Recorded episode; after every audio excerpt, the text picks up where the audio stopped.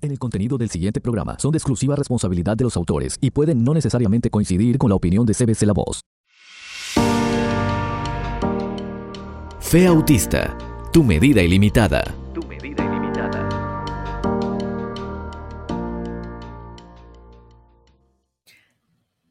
Y aquí estamos de regreso con las soluciones sobre estas 10 señales del autismo que estuve enseñándote y que obviamente son de fácil acceso. Y acuérdate que eh, aquí en cbclavoz.com puedes buscar todos los artículos sobre autismo y escribir tus comentarios. Si tú conoces alguna señal más sobre el autismo que no mencioné, por favor, ayúdanos a poder identificar más señales sobre el autismo y obviamente estoy segura que vamos a poder ayudar juntos a toda la comunidad especial. Muy bien.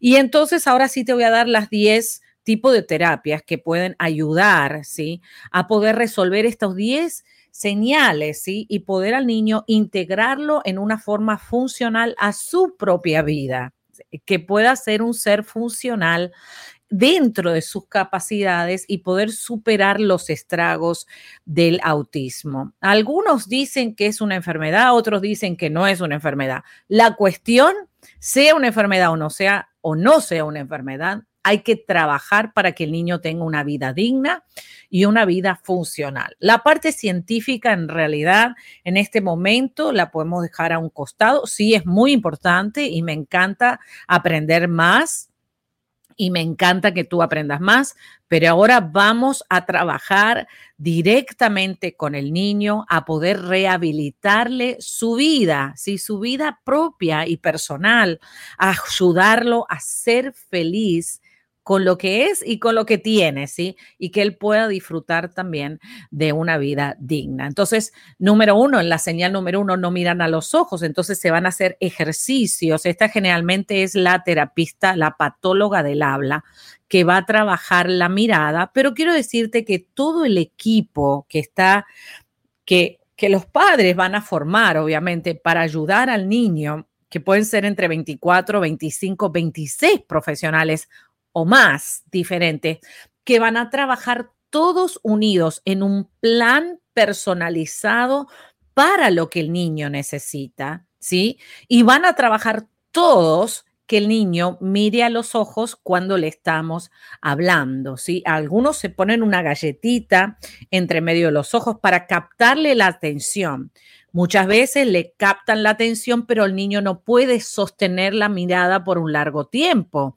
Así como yo estoy mirando, ¿sí? Y, tú me estás escuchando y estás mirando, pero estás sosteniendo la mirada por un más de segundos, a veces minutos, y hasta a veces nos tenemos que poner un, eh, una alarma en la computadora porque estamos hasta 20 minutos con la mirada sostenida fija y necesitamos refrescar los ojos. En el caso del niño con autismo, todo el equipo profesional, la familia, toda persona que se relaciona con el niño tiene que aprender cómo lograr que lo mire a los ojos y poco a poco el niño va a ir aprendiendo a sostener la mirada por largo tiempo, ¿sí? Estoy segura que sí sostiene la mirada en los objetos, ¿sí? Y estoy segura que sí lo hace, pero no lo hace con las personas. O sea, no, la mamá te dice, sí, pero yo lo veo que está mirando el iPad todo el tiempo, claro, porque el iPad, eh, por esos rayos de luz, le está dando un feedback una repercusión sensorial todo el tiempo, pero eso no lo conseguimos cuando lo miramos al niño. El niño no está recibiendo una, una eh, repercusión, ¿sí? una reciprocidad cuando hay un niño delante y entonces eso es lo que está faltando. Número dos, los movimientos estereotipados repetitivos.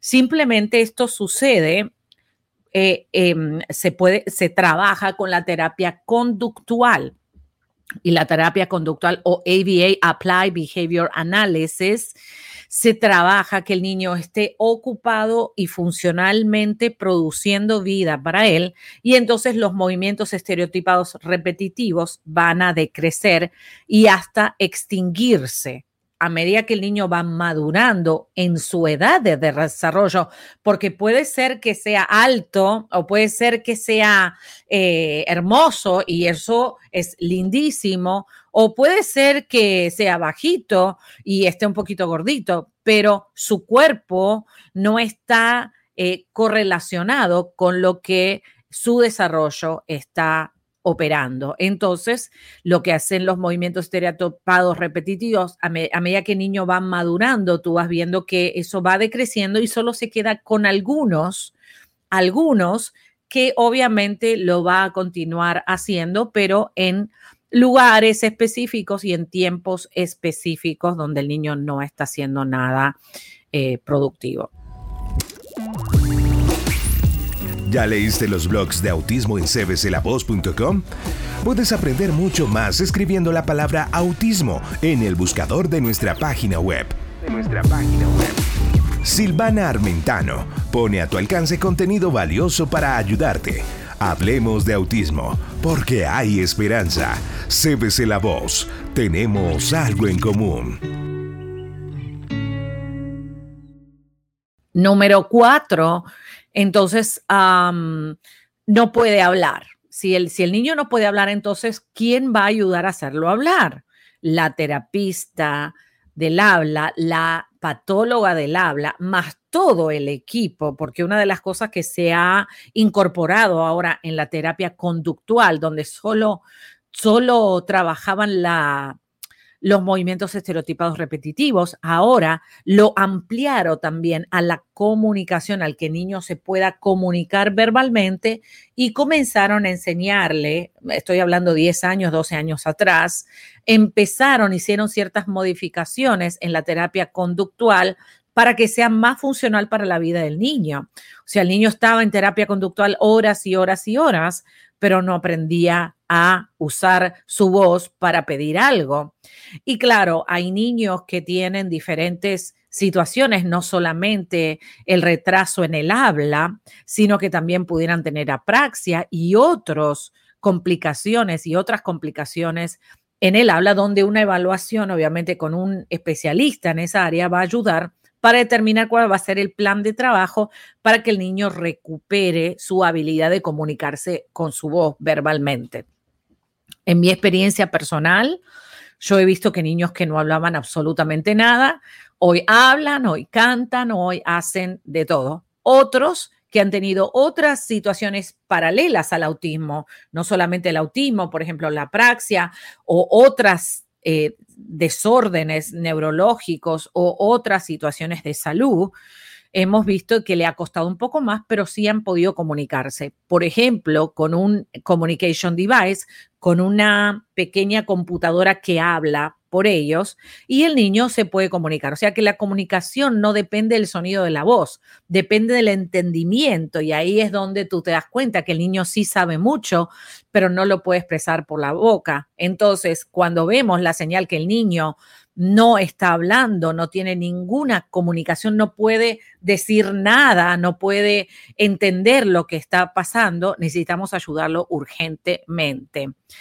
Número cinco, desorden sensorial. El desorden sensorial generalmente lo ordena la terapista ocupacional o esta persona especializada en terapia ocupacional, donde trabaja toda la parte de la comida, toda la parte de la funcionalidad de los life skills, de las habilidades para vivir independientemente. Y entonces esta es la persona que va a hacer la evaluación, esta es la especialidad que va a hacer la evaluación y esa evaluación te va a dar un mapa de cuáles son las áreas que están débiles en tu hijo y que necesitan fortalecerse y mejorarse con el tiempo de trabajo intensivo, intencional y obviamente supervisado y dirigido, vas a ver muchos frutos hasta que el niño se recupera, digamos que por fe totalmente, ¿no? Que pueda tener una vida independiente y digna y funcional. Porque ¿quién es perfecto? Y esa es la cosa. ¿Qué ser humano hay en el mundo que no tenga situaciones que lidiar?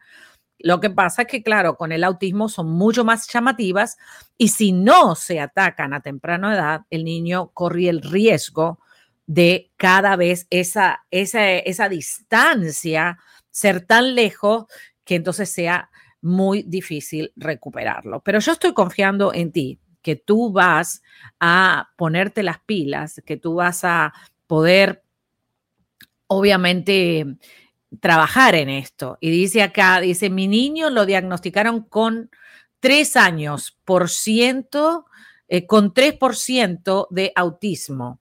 Pido oración por mi niño, se llama Joel. Claro que sí, vamos a orar y también vamos a orar por la mamá que está pidiendo oración. ¿Para qué? Para que puedas tener sabiduría cómo ayudarlo a salir adelante. Porque si Dios te escogió a ti como mamá es porque es la persona perfecta para poder ayudarlo. Muy bien. Ahora vamos a ver el número 6 no se relaciona con otros niños. Todo el equipo, como te dije, de 24, 26 o 28 profesionales de diferentes eh, especialidades van a trabajar la parte social.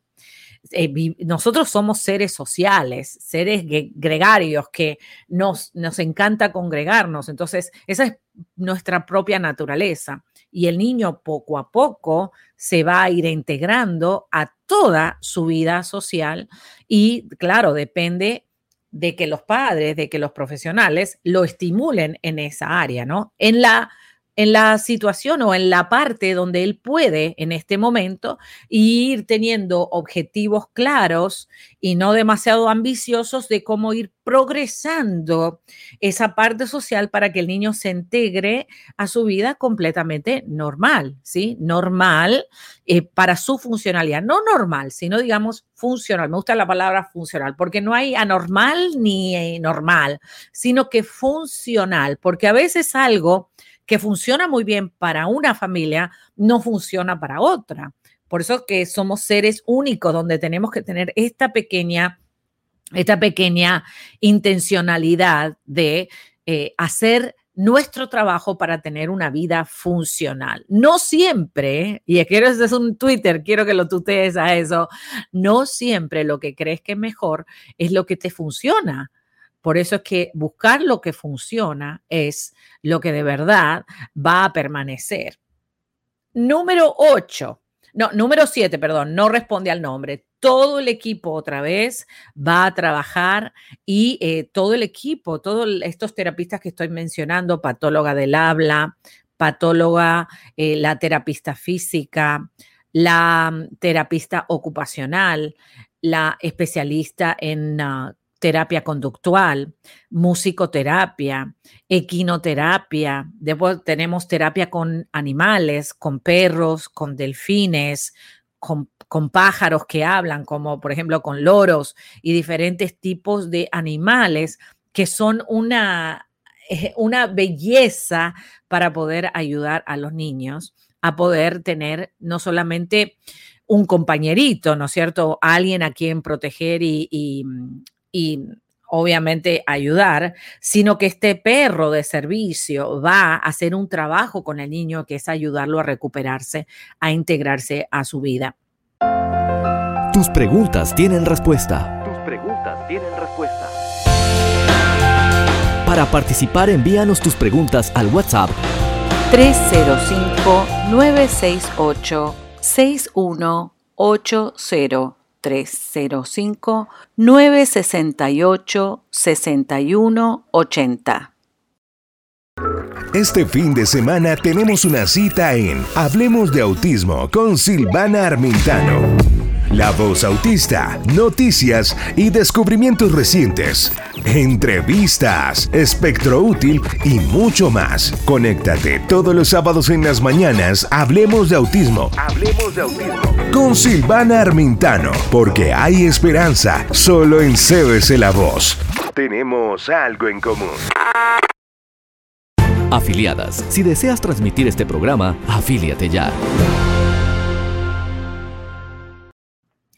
Entonces, eh, eh, número siete, no responder al nombre. Van a trabajar todos, todo este equipo que mencioné y mucho más, la maestra de la escuela, la asistente, los diferentes profesionales que lo van, la psicóloga, el psiquiatra, el neurólogo, el pediatra, el dentista, ¿sí? Todos los especialistas que el niño necesita, las enfermeras y todo el equipo médico que el niño necesita van a trabajar unidos para lograr que el niño identifique su nombre y responda a su nombre. Número ocho, los estallidos emocionales. En AVA, esa es la terapia conductual, se escribe información de cuáles son los triggers, qué es lo que detonó el estallido emocional. Y básicamente con esta información sistemática que hacemos una evaluación, que se hace una evaluación sobre cuántas veces por semana sucede, qué es lo que sucedió antes del estallido emocional, a qué hora sucedió, quiénes estaban, qué fue lo que pasó, cuál, qué es lo que pasó después del estallido emocional, cuánto duró el estallido emocional. Obviamente toda esa evaluación de ese estallido emocional hace que se haga una intervención para prevenir esos estallidos emocionales y obviamente cuando escuchamos los sonidos de alerta que está por pasar eso, a poner un plan de acción rápidamente. Eso también vemos que los niños o las personas que tienen epilepsia a veces tienen esos eh, perritos de servicio que les avisan que están por tener un ataque de epiléptico y en el autismo, no, no lo estoy comparando, digamos, pero la técnica es similar para prevenir más estragos que el autismo hace con ese desorden en los estallidos emocionales. Número nueve, desorden del sueño y alimenticio, pues ahí tenemos varios profesionales que pueden ayudar, ¿sí? De una forma especial y van a ayudar, obviamente, cuando podemos identificar el problema. Claro, el autismo, como tú ves, afecta muchas cosas y por eso es que es un espectro que es un espectro que no solamente afecta, por ejemplo, la diabetes, solo afecta el azúcar en la sangre, pero tiene efectos secundarios que va afectando el resto del cuerpo. El autismo afecta la, la comunicación, la socialización, afecta el sueño, afecta muchas cosas y por eso no se llama enfermedad, sino la segunda, la segunda es el síndrome y la tercera es el trastorno, ¿sí? Y trastorno es porque no en todos es igual, todavía la ciencia no ha podido identificar una causa en común y entonces lo llaman que es un trastorno del espectro autista porque es tan amplio y variado el resultado que se adquiere en cada niño en particular que todavía no han podido la ciencia unificar los conceptos, ¿sí? Eh, sí, están descubriendo que viene, algunos están descubriendo que vienen de la eh, hereditario de la familia paterna del niño, ¿sí? Estamos viendo que hay una degeneración en uno de los cromosomas, una deficiencia en algo, y todo eso está en investigación. Y me encanta que tú, por favor, investigues y añadas cualquier información actual sobre ese tema y eh, obviamente te eduques sobre eso. Pero el saberlo o no, todavía tenemos al niño que necesita ayuda.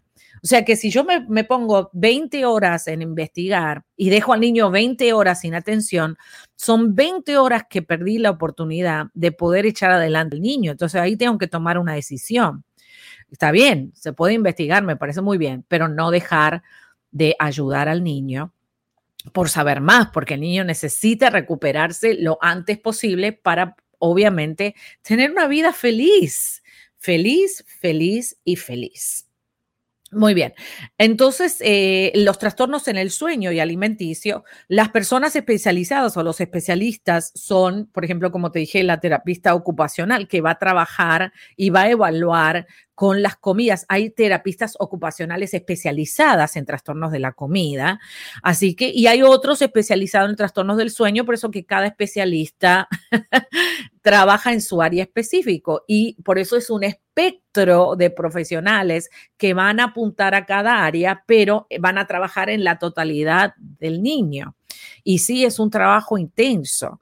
Eh, y número 10, el retraso en el desarrollo, donde todos los especialistas están empujando el desarrollo del niño para que el niño reaccione y vuelva a nivelarse a la altura de su edad.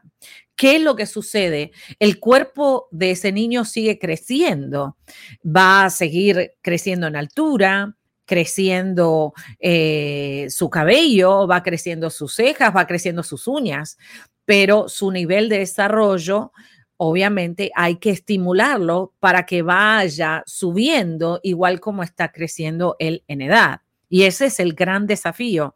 Y vemos unos desfasajes grandes cuando vemos una persona que por fuera muestra 30 años o 40 años, pero todavía se mueve como un niño chiquito, como un niño de 9, de 10, de 11 años. Y entonces este trabajo, por eso es que es de por vida.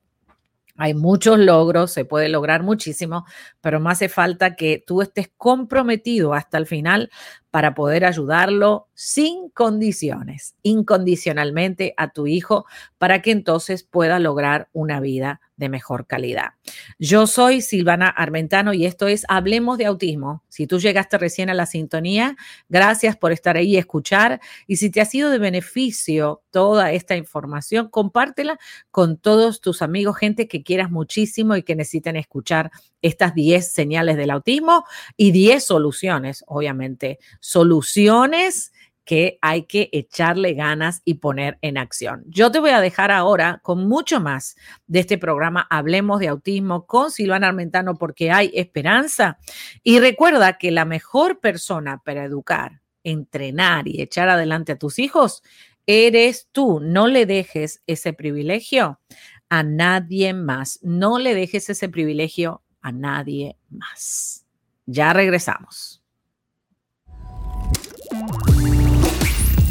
¿Ya leíste los blogs de autismo en cbclavoz.com? Puedes aprender mucho más escribiendo la palabra autismo en el buscador de nuestra página web. De nuestra página web. Silvana Armentano pone a tu alcance contenido valioso para ayudarte. Hablemos de autismo, porque hay esperanza. CBC La Voz, tenemos algo en común. Activa tu cerebro con esta música. 4, 3, 2, 1.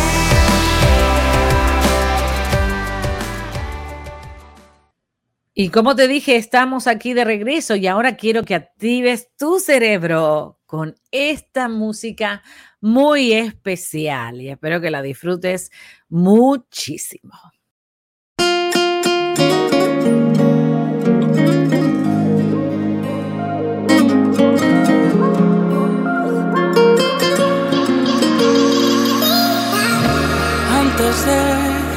pedirte y hablar de y de mil líos. Antes de contarte llenar de problemas tus oídos. Voy a callar de nuevo mi corazón y que ante ti quede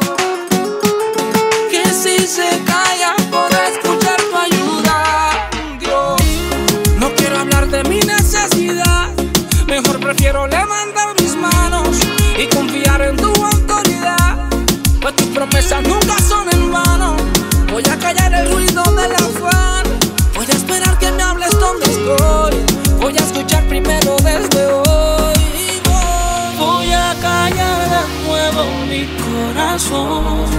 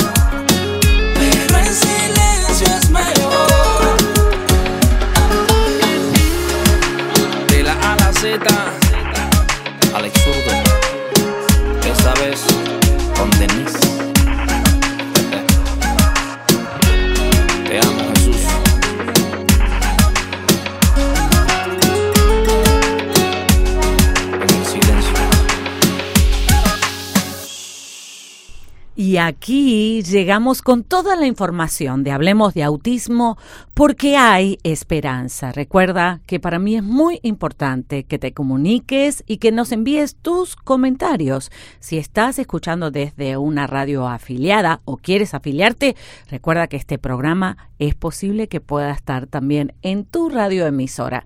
Así que haz las conexiones, suscríbete al canal de YouTube y obviamente mantente conectado. Y recuerda que la mejor persona para ayudar a tus hijos eres tú. Tú puedes. Esto fue Hablemos de Autismo con Silvana Armentano. Déjanos tu comentario.